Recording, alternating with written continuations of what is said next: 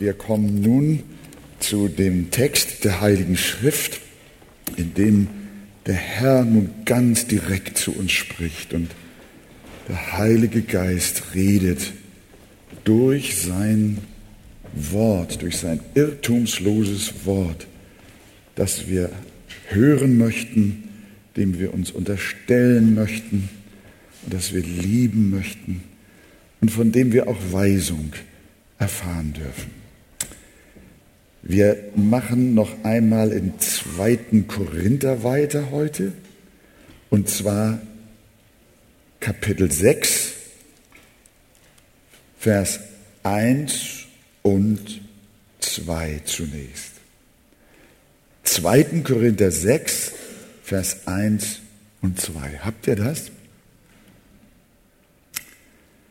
Aber als Mitarbeiter ermahnen wir euch auch, die Gnade Gottes nicht vergeblich zu empfangen. Denn es heißt, ich habe dich zur angenehmen Zeit erhört und dir am Tag des Heils geholfen. Seht, jetzt ist die angenehme Zeit. Jetzt ist der Tag des Heils. Amen. Setzt euch doch gerne hin.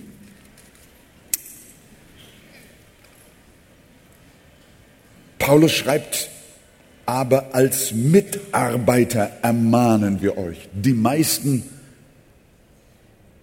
Übersetzer und Kommentatoren gehen davon aus, fast alle sogar, dass Paulus und sein Team sich selbst als Mitarbeiter hier den Korinthern vorstellt, was er ja auch schon das ein oder andere Mal getan hat.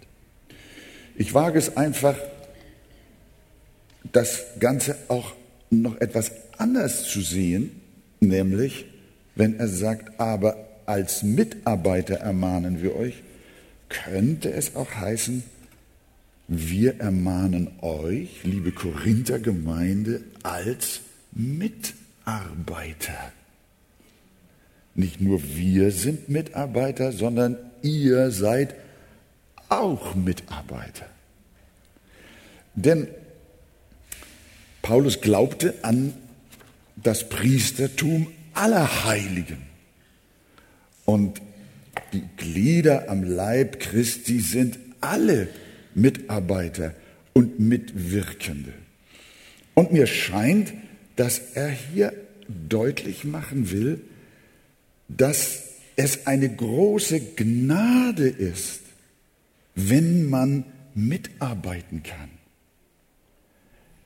Es ist eine Gnade, errettet zu werden, aber es ist auch eine unglaubliche Gnade und ein ganz starkes Vorrecht, dass wir in der Gemeinde und im Reich Gottes im Allgemeinen arbeiten dürfen dass wir tätig sein dürfen für den Herrn. Aber Paulus sagt, manche empfangen diese Gnade, mitarbeiten zu dürfen, vergeblich. Sie sind berufen, Mitarbeiter zu sein, aber arbeiten nicht mit.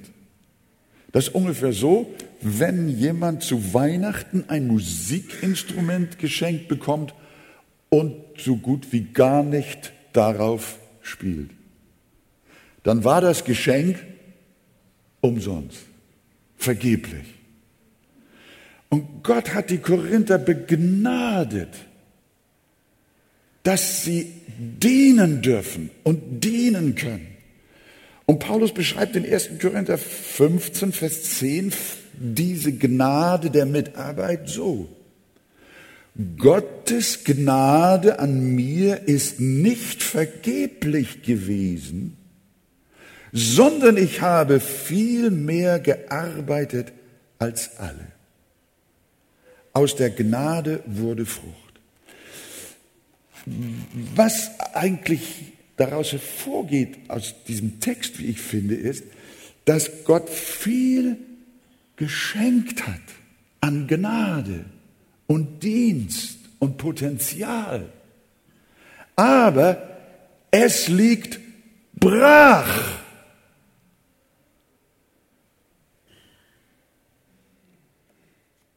Jesus spricht in Johannes 15, Vers 16 in die gleiche Richtung, wenn er sagt, ich habe euch erwählt und euch dazu bestimmt, wozu, dass ihr hingeht und Frucht bringt. Die Korinther waren auserwählt, aber sie brachten wenig Frucht. Die Gnade war nicht vergeblich hinsichtlich ihrer Errettung, aber hinsichtlich ihrer Frucht und ihres Dienstes war sie vergeblich. Sie hatten die Gnade des Heils angenommen, ließen sie aber ins Leere laufen. Leider gibt es auch heute und hoffentlich nicht so viele in der Arche, die haben Gottes Gnade empfangen, aber vergeblich. Sie wirken nicht. Sie lassen die Gnade ins Leere laufen. Gott hat sie begabt, beschenkt, sie reich gemacht, aber sie wirken nicht. Das, was Gott ihnen an Vorrecht gegeben hat, ist vergeblich. Es ist keine Fruchtbarkeit da. Es ist kein Segen da. Und in der Tat, der Herr hat solche Menschen aus den Ketten der Sünde errettet, aber sie werden keine Botschafter an Christi Stadt. In den Versen zuvor, da hat er gesagt, so sind wir nun Botschafter für Christus. Und zwar so, dass Gott selbst durch uns ermahnt. So bitten wir nun stellvertretend für Christus, lasst euch versöhnen mit Gott. Das ist der Dienst. Als Mitarbeiter und als solche ermahnen wir euch, die Gnade nicht vergeblich zu empfangen, nicht christliche Konsumenten zu sein. Und nun geht Paulus weiter, indem er ein Zitat aus dem Alten Testament bringt, aus Jesaja 49, Vers 8.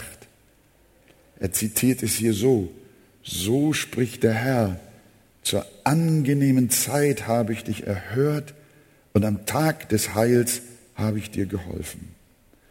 Paulus versteht diese Worte aus dem Buch Jesaja so, dass seit dem Erlösungswerk Christi jeder Tag ein Tag des Heils ist. Und deswegen so wichtig, dass wir keinen Tag versäumen,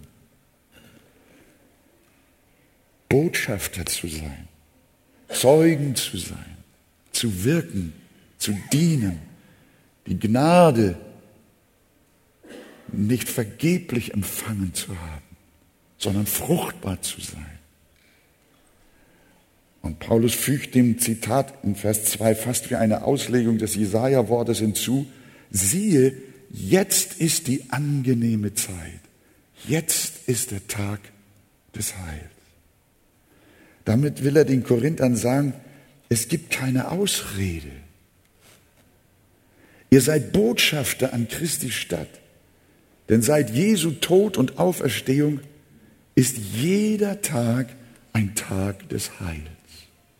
Auch heute, auch jetzt ist jeder Tag ein Tag des Zeugnisses, der Seelenrettung.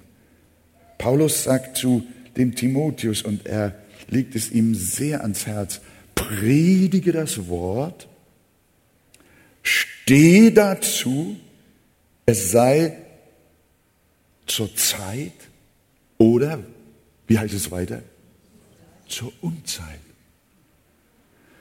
Also mit anderen Worten, es gibt keinen unpassenden Augenblick eigentlich für Gott zu reden und dem Herrn zu dienen und für ihn zu wirken. Predige das Wort, steh dazu, es sei zur Zeit oder zur Unzeit. Es gibt keine unpassende Gelegenheit für das Evangelium, dass ihr seine Verkündigung aufschieben wolltet. Manchmal hörst du so Worte wie diese, zu Weihnachten will ich mit ihm über den Glauben sprechen. Zu ihrer Hochzeit werde ich ihr von Jesus schreiben. Aber wer weiß, ob die Betreffenden dann noch leben. Vor wenigen Tagen las ich, dass ein Bräutigam vor dem Altar zusammenbrach und an der Seite seiner Frau gestorben ist, unmittelbar bevor er das Ja-Wort abgeben konnte. Wir haben das nicht in der Hand. Und wenn du einen Menschen auf dem Herzen hast, von dem du spürst, dass du verpflichtet bist, ihm von Jesus zu sagen, dann tu es alsbald. Dann warte nicht. Und das ist, was Paulus hier brennend auf der Seele hat in seinem Wort an die Korinther. Versäumt nicht die Gnade. Versäumt nicht die Zeit. Versäumt nicht den Augenblick. Darum heißt es für Gottes Sache immer jetzt. Siehe, jetzt ist die angenehme Zeit. Jetzt ist der Tag des Heils. Ihr kennt das Sprichwort. Was du heute kannst besorgen, das verschiebe bitte nicht auf morgen. Das ist im Grunde genommen genau das, was Paulus hier in Sachen des Evangeliums uns sagen will. Wenn du heute das Evangelium weitersagen kannst, dann warte nicht bis morgen. Wenn du heute die Christusbotschaft jemand bringen kannst, dann tu es. Wenn du ihm beim Frühstück Zeugnis geben kannst, dann warte nicht bis zur Mittagspause. Denn Paulus sagt, jetzt ist die angenehme Zeit. Jetzt ist der Tag des Heils. Das bedeutet nicht, dass du nicht Weisheit walten lassen sollst. Paulus meint natürlich nicht, dass wir fromme Quasselmaschinen sein sollen, die die Leute keine Sekunde in Ruhe lassen,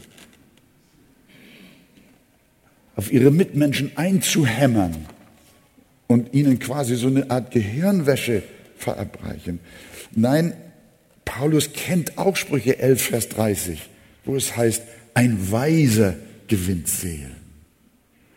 Natürlich will das nicht außer Acht lassen, dass wir bei unserem Dienst an einem anderen Menschen auch auf eine gelegene Zeit warten, auf einen passenden Augenblick, wo der andere auch zuhören kann. Aber was Paulus hier am Herzen liegt, ist, dass wir die Dringlichkeit unserer Botschaft verstehen müssen dass wir uns alle Zeit im Dienst wissen. Christen sind nie im Urlaub. Hallo. Im Urlaub, am Strand, in den Bergen, auf dem Campingplatz. Immer, immer ist jetzt. Immer ist heute. Schieb es nicht auf.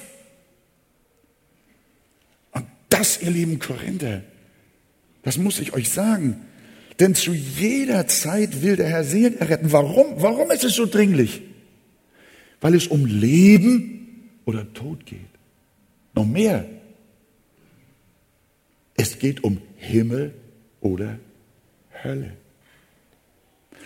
Und das geht uns manchmal so abhanden, dass wir manchmal auch als Christen gar nicht mehr in diesem Bewusstsein leben, dass eigentlich das Evangelium gesagt werden muss und wenn es nicht gesagt wird, gehen Menschen verloren, auf ewig verloren.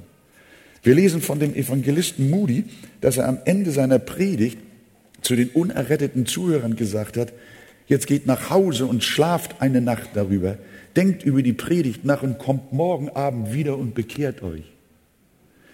In derselben Nacht brannte ein Quartier in Chicago völlig nieder. Und in dem Feuer kamen viele seiner Zuhörer ums Leben, die abends noch unter seiner Evangelisation gesessen haben. Und er soll dann später gesagt haben, sowas mache ich nicht noch einmal. Seit diesem Ereignis hat Moody keinen Menschen mehr zum Nachdenken nach Hause geschickt, sondern ihnen allen gesagt, heute, heute, so ihr seine Stimme hört, so verstockt eure Herzen nicht. Jetzt ist die angenehme Zeit. Jetzt ist der Tag des Heils. Wenn das Haus lichterloh brennt, wird kein verantwortungsbewusster Feuerwehrmann einem Bewohner sagen, überlegen Sie sich noch mal, ob ich Sie retten soll. Seine Botschaft wird lauten, jetzt oder nie. Und so ist es mit dem Evangelium. So ist es mit dem Heil in Christus. Das wird heute so untergespült. Aber das ist gefährlich. Christen sind Feuerwehrleute. Sie müssen sofort handeln und nicht später. Wenn du mit einem im Krankenhaus zusammen bist und er ist aus dem Koma aufgewacht oder aus der Narkose, warte so lange, bis er es kapiert. Aber sag es ihm noch heute. Denn morgen kann er schon eine Thrombose bekommen haben und nicht mehr am Leben sein, wie es passiert ist. Als Jesus Jünger berufen wollte, sagte er zu einem, folge mir nach. Der sprach, Herr, erlaube mir zuvor hinzugehen und meinen Vater zu begraben. Hört mal, wie radikal Jesus ihm antwortet. Lass die Toten ihre Toten begraben. Du aber geh hin und verkündige das Reich Gottes. Es sprach aber ein anderer, Herr, ich will dir nachfolgen. Zuvor aber erlaube mir, von denen, die in meinem Haus sind, Abschied zu nehmen. Jesus sagt, niemand, der seine Hand an den Fluch legt und zurückblickt, ist tauglich für das Reich Gottes. Jünger Jesu sind Menschen des Jetzt und ihre erste Priorität ist das Reich Gottes. Sie wissen, dass alles andere ihnen zufallen wird. Was ist das Wichtigste in deinem Leben? Wir haben uns gefreut, dass wir am Besuchersonntag 60 Päckchen waren es, glaube ich, 60 Päckchen für Erstbesucher verteilen konnten. Und ihr habt den Dank schon von Christian entgegengenommen, dem ich mich anschließen will. Danke, dass ihr die Menschen ohne Zögern eingeladen habt. Die Gäste waren tief berührt, Gebete stiegen zum Himmel auf und manche Träne ist geflossen. Das war ein Höhepunkt. Aber nicht nur am Besuchersonntag, auch an diesem Sonntag ist ein Heute, ist ein Jetzt. Der Herr will erretten an jedem Sonntag. Gehe hinaus an die Landstraßen und Zäune und nötige sie hereinzukommen, damit mein Haus voll werde. Gott schenke uns eine Leidenschaft für das Evangelium. In dem Bewusstsein, Menschen gehen verloren. Und deswegen möchte ich mich auch heute Morgen, in diesem Augenblick, wo es jetzt und heute heißt, an Zuhörer wenden, hier im Raum, und auch an Menschen, die diese Predigt per Fernsehen hören. Jetzt ist jetzt. An diesem Morgen ist angenehme Zeit. Darum bitten wir, lasst euch versöhnen mit Gott. Lasst das heute geschehen. Wer weiß, ob du noch einmal Gottes Stimme hören wirst. Es geht nicht nur um die Frage, ob du möglicherweise bald sterben musst. Das auch. Denn manch eine Lebenskerze ging schon wieder aus, ehe sie richtig angezündet war.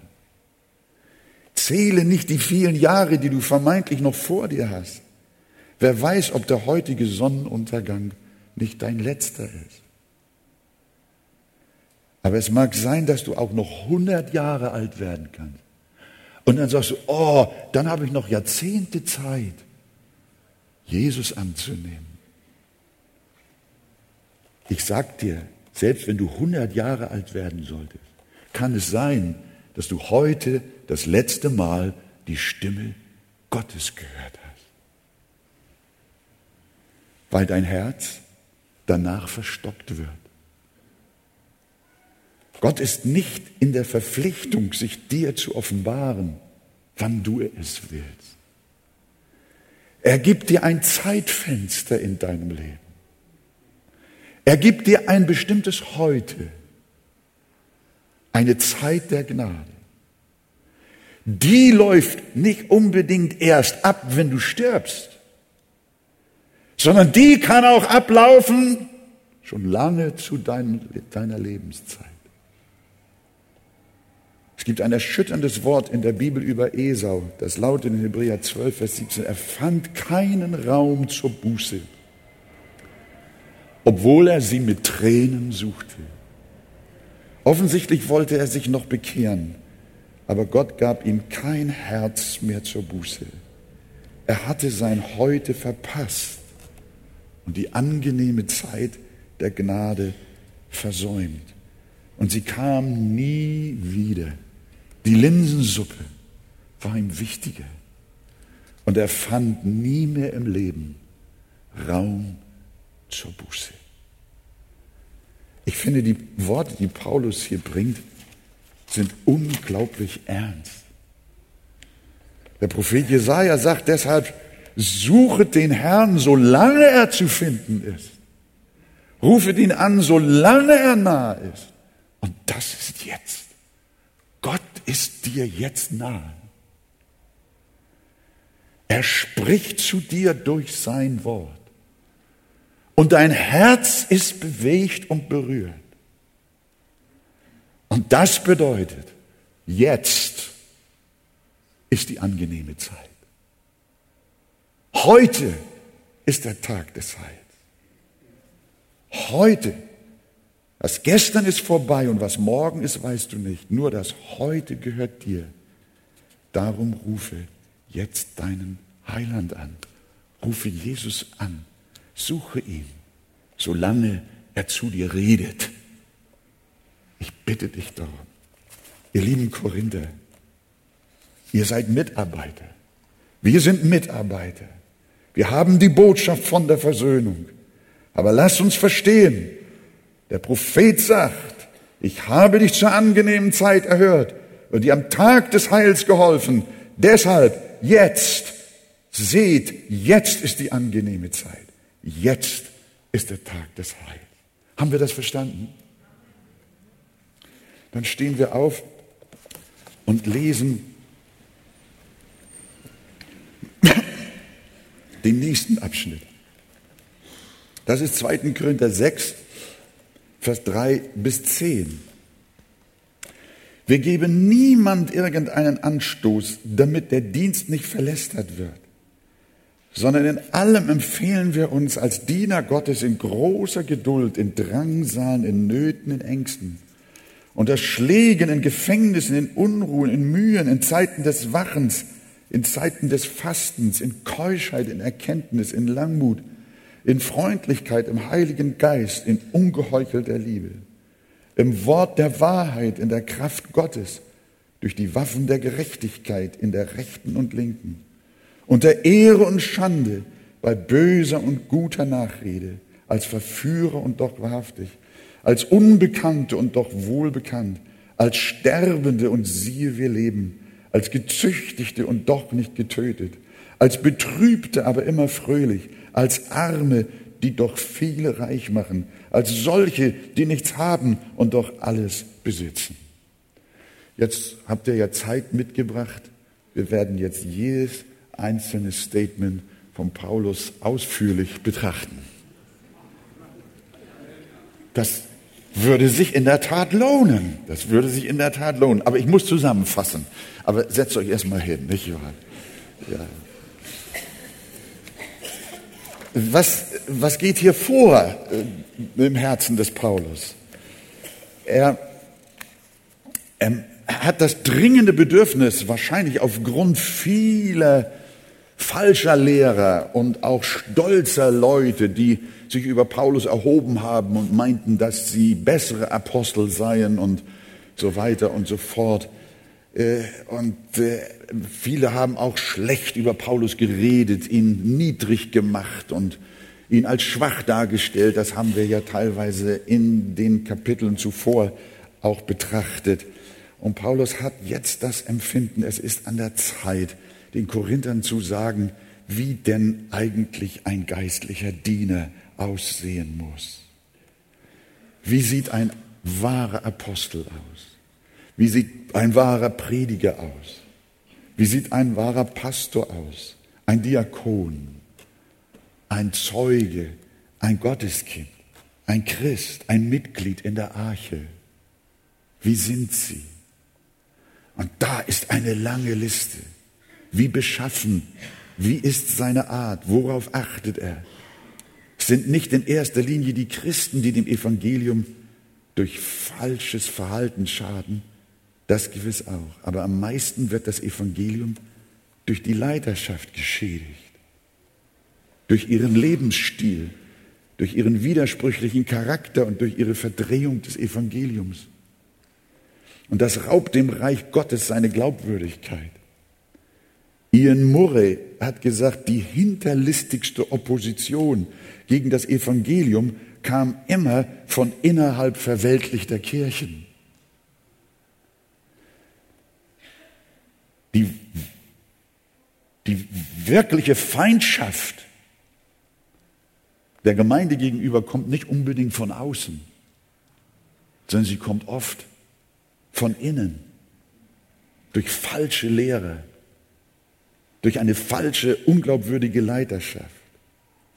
Und dabei haben die Leiter oft entschieden mitgewirkt. So war es auch schon zur Korintherzeit, dass die Kirche am meisten unter ihren Führern litt. Und Jesus nannte solche blinde Blindenleiter und fuhr fort, wenn aber ein Blinder den anderen führt, so fallen sie beide in die Grube. Weil Paulus seine Briefempfänger davor warnen wollte, stellte er sich selbst erneut zum Vorbild. Und er hat ihnen gesagt, so ermahne ich euch, werdet meine Nachahmer. Den Philippern schrieb er, werdet meine Nachahmer, ihr Brüder, und seht auf diejenigen, die so wandeln, wie ihr uns zum Vorbild habt. An dieser Stelle möchte ich sagen, wir, wir, wir als Archepastoren können euch nicht so uneingeschränkt auffordern. Ich hier oben jetzt ganz aktuell bin nicht in der Lage, euch aufzufordern, schaut mich an und seid meine Nachahmer. Äh, ich weiß nicht, Christian, irgendwie haben wir da Ladehemmung nicht. Das liegt natürlich daran, dass wir an das Vorbild des großen Apostel und seiner Mitstreiter nicht im entferntesten heranreichen. Und doch, liebe Gemeinde, ist es unsere aufrichtige Sehnsucht. Darf ich das einfach mal so bekennen? Spreche ich auch in euer, in aller Namen, liebes Pastorenteam, liebe Älteste. Es ist unsere aufrichtige Sehnsucht, unser Leben als Leiter vorbildlich zu leben und unseren Dienst vorbildlich auszufüllen. Ich weiß das, wenn wir zusammen sind und als Pastorenteam einmal in der Woche unsere Gebetszeit haben, dann spüre ich das aus den Gebeten aller Brüder und ich hoffe auch aus meinem Herzen. Ein Geist der Demut, ein Geist der Bereitschaft zur Korrektur, ein Geist, der sich danach sehnt, ein glaubwürdiges Leben und auch einen glaubwürdigen Dienst zu verrichten. Und wir bitten euch, liebe Gemeinde, betet für eure Leiterschaft. Ohne Gebet geht das nicht. Paulus, er hat sich selbst durch die Gnade Gottes so darstellen können, dass er uneingeschränkt sagte, seid meine Nachahmer. Und in Vers 3 sagt er, 2. Korinther 6, Vers 3, wir geben niemand irgendeinen Anstoß, mein lieber Mann, damit der Dienst nicht verlästert wird. Das war des Paulus großes Ziel und das soll auch das Ziel eines jeden Dieners sein und nicht zuletzt auch eines jeden Christen. Und jetzt hat er eine lange Liste, wie denn Reichsgottesarbeiter aussehen sollen. In Vers 4, in allem empfehlen wir uns als Diener Gottes, in viel standhaftem Ausharren, in Bedrängnissen, in Nöten, in Ängsten, unter Schlägen, in Gefängnissen, in Unruhen, in Mühen, in Wachen. Das heißt, ein Diener Gottes rechnet mit Krisen und hält sie auch aus und läuft bei ersten Schwierigkeiten nicht gleich davon. Das gilt übrigens für jeden Christen, auch in seinen Lebensumständen. Ein Diener Gottes zeichnet sich aus durch standhaftes Ausharren, wie er wörtlich formuliert. Ich habe Brüder kennengelernt, Reichsgottesarbeiter, die hatten große Visionen von ihrem Dienst. Muss ich sagen. Und als eine Vision von rasantem Wachstum. Aber als es nicht kam und stattdessen nur Schwierigkeiten, haben sie alsbald alles hingeworfen. Weil die erhofften Erfolge ausblieben, waren sie enttäuscht und sie wurden Burnout-Patienten. Es soll Einrichtungen geben, die nur für gescheiterte Pastoren eröffnet worden sind, weil sie psychisch krank geworden sind und nicht erreicht haben, was sie in ihren Visionen und Träumen sich vorgenommen haben, weil die erhofften Erfolge ausblieben. In meinem frühen Dienst kannte ich einen jungen Prediger, der hatte so große Heilungs- und Erweckungserwartungen, dass er sich nach einigen Jahren sogar das Leben nahm. Ich will euch den Namen nicht sagen, weil sich seine Erwartungen nicht erfüllten. Ist euch aufgefallen, dass Paulus in der Liste seiner Kriterien, was ein guter Reichsgottesarbeiter ist, dass er nirgendwo sagt, ein rechter Diener Gottes muss eine große Vision haben. Es kommt nicht vor hier in der Liste. Auch in seiner Aufzählung redet er nicht von einer großen Gemeinde, die mindestens tausend Mitglieder haben muss. Und jedes Jahr muss ein guter Pastor mindestens eine neue Gemeinde gründen. Paulus zählt überhaupt keine Erfolgskriterien auf, sondern er zählt Charakterkriterien auf. Für ihn hat die Frage des Erfolgs nicht die große Bedeutung sondern die Frage des Charakters, der Treue, der Beständigkeit. Und das erfordert Standhaftigkeit und Ausdauer. Was noch? Selbstdisziplin. Schaut mal in eure Bibel rein. Ich verspreche euch, ich bleibe nicht bei allem hängen, aber es würde Sinn machen, ihr zu Hause in eurem persönlichen Studium Nehmt mal jede einzelne Aussage auf und nehmt sie in eurem Herzen auf. Er schreibt in Vers 5, in allem empfehlen wir uns als Diener Gottes in Fasten, in Keuschheit. Das heißt, Paulus führte ein diszipliniertes Leben, das nicht von Fressen bestimmt war. Ob Fasten jetzt Gebetszeiten meinen oder ob er im Allgemeinen auch Hunger meinte und Knappheit, das lassen wir dahingestellt. Er fastete, er verzichtete und er war auch von Keuschheit erfüllt. Manche übersetzen Reinheit. In allem empfehlen wir uns als Diener Gottes im Fasten und in Reinheit. Paulus war ein Mann, der die geistlichen Disziplinen kannte und liebte. Ein Diener Gottes, der nicht seine Bibel täglich liest, und auch ein geregeltes Gebetsleben führt, kann diese Kriterien nicht erfüllen. Seine Gemeinschaft mit Gott ist wichtiger als sein Erfolg. Paulus hatte auch ein geklärtes Verhältnis zum Geld und zu Frauen. Diese Dinge waren ihm wichtig bei der Frage, wie ein Diener Gottes sein muss das Evangelium nicht behindert, sondern fördert. Es kann nicht sein, dass ein Pastor irgendwelche Frauenkontakte hat, die Anstoß erregen. Kein Christ sollte so wandeln, dass er unbedachte Beziehungen pflegt, die noch nicht mal Bettgemeinschaft bedeuten.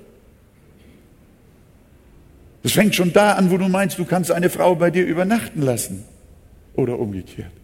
Und sie ist nicht deine Frau. Das ist nicht Ausdruck von Disziplin. Geistliche Disziplin, Treue, Hingabe.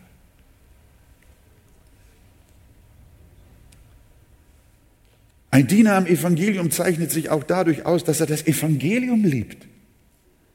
Hier dieses Kriterium in Vers 6. In allem empfehlen wir uns als Diener Gottes in Erkenntnis, im Wort der Wahrheit, in der Kraft Gottes. Es gibt Pastoren, die predigen gar nicht das Wort der Wahrheit. Die Bibel spielt für sie nur am Rande eine Rolle. Aber für Paulus sind nur das glaubwürdige Verkündiger, die das Wort der Wahrheit lieben, es predigen und danach leben. Darum ermahnt er seinen Schüler Timotheus, predige das Wort. Und an anderer Stelle bittet der Apostel, betet zugleich auch für uns, damit Gott uns eine Tür öffne für das Wort. Wenn ihr sonntags morgens hierher kommt, betet dafür, dass Gott euren Verkündigern eine Tür öffnet für, wofür? Wofür? Für das Wort. Das war der Punkt. Und worum geht es beim Wort? Um Politik? Um Ideologie? Um Gender Mainstream? Nein, Paulus sagt es, worum es bei der Wortverkündigung geht, damit das Geheimnis des Christus ausgesprochen wird um das Geheimnis des Christus auszusprechen. Willst du ein rechtschaffener und gesegneter Diener Gottes sein, dann bemühst du dich um das Geheimnis des Christus, um die Erkenntnis Christi und du bezeugst ihn als Christus, den gekreuzigten und auferstandenen. Das Wort Gottes steht in der Mitte des Lebens eines wahren Christen und eines Dieners Gottes.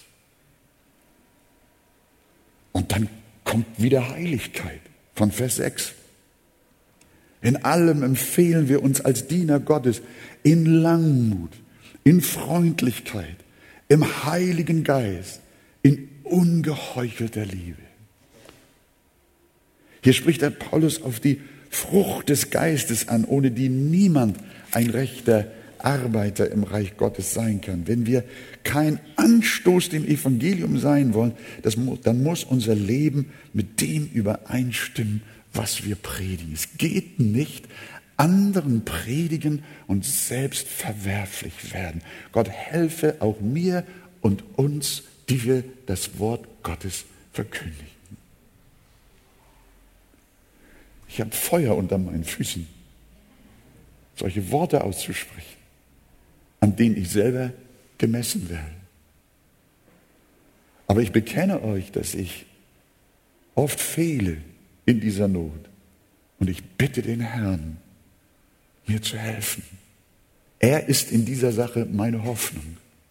Und ich vertraue ihm, dass wir auch nicht nur im geistlichen Dienst und in der Fähigkeit und Geschicklichkeit, das Wort zu predigen, wachsen, sondern dass wir wachsen, dieses gepredigte Wort auch entsprechend zu leben, vor euren Augen zu leben und vor den Augen der Nachbarn und unserer Mitmenschen überall. Aber wie gesagt, das gilt auch für dich und für alle Gotteskinder. Paulus sagt dem Timotheus, hab Acht auf dich selbst und auf die Lehre. Ein starker Satz. Da können wir sehen, wie Paulus die Sache betont. Er sagt nicht, hab Acht auf die Lehre und dann auf dich selbst, sondern hab erst Acht auf dich selbst, entsprechend der Lehre. Wende die Lehre bei dir selber an und dann gib Acht, dass du die Lehre auch korrekt verkündigst. Liebe Gemeinde, wenn wir wenn wir diese Worte, diese heiligen Worte des Apostels, diese Worte des Heiligen Geistes nicht für gering achten, sondern wenn wir verstehen, hier spricht der lebendige Gott durch sein inspiriertes Wort zu uns, irrtumslos und unfehlbar, und wir sagen, ja Herr, wende diese Worte in meinem Leben an, dann wird aus dieser Versammlung ein starkes geistliches Wachstum entstehen. Und wir werden fähig werden, dem Herrn zu dienen und den Menschen zu sagen, heute ist der Tag des Heils. Jetzt ist die angenehme Zeit. Bekehrt euch. Lasst euch versöhnen mit Gott. Das ist das Geheimnis der Vollmacht. Das war auch das Geheimnis, weshalb die Menschen sagten von Jesus, als er die Bergpredigt zu Ende brachte, er redete gewaltig, nicht wie die Schriftgelehrten weil sie spürten, hinter dem, was Jesus sagte, steckte ein heiliges Leben.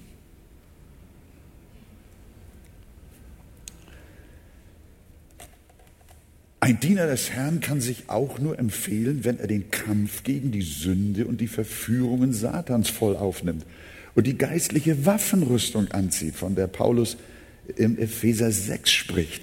Und da kommt er jetzt hier bei den Korinthern so ganz kurz drauf zu sprechen. 2. Korinther 6, Vers 7. In allem empfehlen wir uns als Diener Gottes. Und jetzt, durch die Waffen der Gerechtigkeit in der rechten und in der linken. Das scheint ein, ein äh, Hinweis zu sein, dass ein Diener Gottes, ein Zeuge Jesu Christi, die Waffenrüstung anzieht, den Brustpanzer der Gerechtigkeit, den Helm des Heils und die Beinschienen und die Stiefel zu treiben das Evangelium und auch das Schwert des Geistes, welches ist das Wort Gottes und das Schild des Glaubens. Denn wir haben es in diesem Dienst und in dieser Frage des Dienstes nicht mit Fleisch und Blut allein zu tun, sondern mit Fürsten und Gewaltigen, die in der Luft herrschen. Liebe Schwester, lieber Bruder, lieber Pastor, lieber Diener des Herrn, Du wirst nicht nur von deinen Mitmenschen beobachtet und von deiner Familie, sondern du wirst beobachtet von den Mächten der unsichtbaren Welt, die dir Fallen stellen, die dir Fallgruben legen, in die du hineinstürzen sollst. Aber ein Diener Gottes weiß, ich kann nicht durch meine eigene Kraft wirken. Ich brauche die Waffenrüstung Gottes, des Heiligen Geistes. Ich gehe gewappnet in den Tag. Und nur so kann ich ein Diener Gottes sein. Und zum Schluss aber eine ganze Wucht hier. Sieg des Glaubens. Nun übertrifft in den folgenden Worten sich der Apostel Paulus selbst. Wenn man das so liest, ich habe das mindestens fünfmal oder sechsmal gelesen oder noch öfter. Ich habe es gelesen und gelesen und es wurde mir zur Freude, es wurde mir zur Speise. Oh Herr Jesus, ich kam in die Anbetung, ich kam in das Danken und auch das Flehen und Bitten. Herr, hilf mir, dass dieses Muster in meinem Leben vorhanden ist, in meinem Leben und auch in meinem Dienst. Wenn Gottes Kinder auch viel Leiden, viel Verleumdung erfahren, viele Rückschläge einstecken müssen und schon für besiegt gehalten werden, dann wissen sie doch um den Sieg Sieg des Christus in ihrem Leben. Und hört einmal, wie dieser Sieg jetzt durchkommt. Vers 8 bis 10. In allem, ich setze diesen einen Satz immer nach vorne nochmal. In allem empfehlen wir uns als Diener Gottes. Und jetzt Vers 8. Unter Ehre und Schande. Bei böser und guter Nachrede. Paulus konnte Ehre vertragen und wurde nicht hochmütig. Er konnte Schande ertragen und zerbrach nicht. Er konnte böse Nachrede ertragen und hat sie aus Gottes Hand genommen. Und er hat sich an guter Nachrede erfreut. Aber es hat ihn nicht aus der Bahn geworfen. Man hat zu ihm gesagt, du bist ein Verführer. Und andere haben gesagt, nein, er ist wahrhaftig. Als Verführer und doch wahrhaftig als unbekannt und doch wohlbekannt. Diener Gottes sind hier auf Erden unbekannt. Aber wisst ihr was? Im Himmel sind sie berühmt. Unbekannte und doch wohlbekannt. Als Sterbende und siehe, wir leben. Als Gezüchtigte und doch nicht getötet. Als Betrübte, aber immer fröhlich. Oh mein Gott, schenkt mir das. Betrübt, aber immer fröhlich. Darf ich mal eure Hände sehen? Wer von euch ist immer fröhlich, auch wenn er betrübt ist? Na, dann melden sich dreieinhalb, nicht wahr? Und ob die die Wahrheit sagen, das will ich jetzt, also bitte, das, das ist jetzt äh, so eine dumme Einlage gewesen. Ich möchte nicht den Ernst der ganzen Sache jetzt unterminieren durch oberflächliche Äußerungen. Aber wir dürfen verstehen, Paulus sagt, als Betrübte, aber immer fröhlich, als Arme, die doch viele reich machen, als solche, die nichts haben und doch alles besitzen. Wahre Diener Gottes sind Nachahmer Christi. Diese Worte spiegeln genau das wider, was Christus erfahren hat, bis zum Tod am Kreuz. Es geht hinunter und auch wieder hinauf. Wahre Diener Gottes sind nicht unterzukriegen. Habt ihr das gewusst? Du auch nicht. Weil Christus in dir wohnt. Denn alles, was von Gott geboren ist, überwindet die Welt. Und unser Glaube ist der Sieg, der die Welt überwunden hat. Kinder Gottes und Mitarbeiter in seinem Reich sind Überwinder. Und wer überwindet, der soll es alles ererben. Möge Gott uns das geben, dass auch wir uns als solche empfehlen können durch seine Gnade. Um dieses Ziel zu erreichen, hat der Herr an uns allen noch viel, viel Arbeit. Jetzt nochmal eine ehrliche Antwort. Vorhin war das auch ehrlich. Wer von euch weiß, dass Gott an ihm noch viel Arbeit hat, bis er dahin kommt, wovon Paulus gesprochen hat? Ja, na, ich hoffe, dass sich jetzt jeder meldet, nicht wahr? Sonst wäret ihr nicht mehr hier. Denn wenn ihr schon das Ziel erreicht habt, aber wir wollen das lesen. Also, liebe Geschwister, wir haben verstanden, wir sind Mitarbeiter. Wir sind Zeugen Jesu Christi und müssen die Dringlichkeit des Heils jedem Menschen hier, jetzt und heute nahebringen und nicht träge sein und verziehen und aufschieben. Und das andere ist, wir sollen uns schärfen lassen und zurechtbringen lassen, uns zurüsten lassen, insbesondere an unserem Charakter, an unserem Glauben, unserer Standfestigkeit, unserer Wahrhaftigkeit im Wort der Wahrheit, in der Erkenntnis und in der Betrübnis allezeit fröhlich sein. In Jesu wunderbaren Namen. Amen. Halleluja.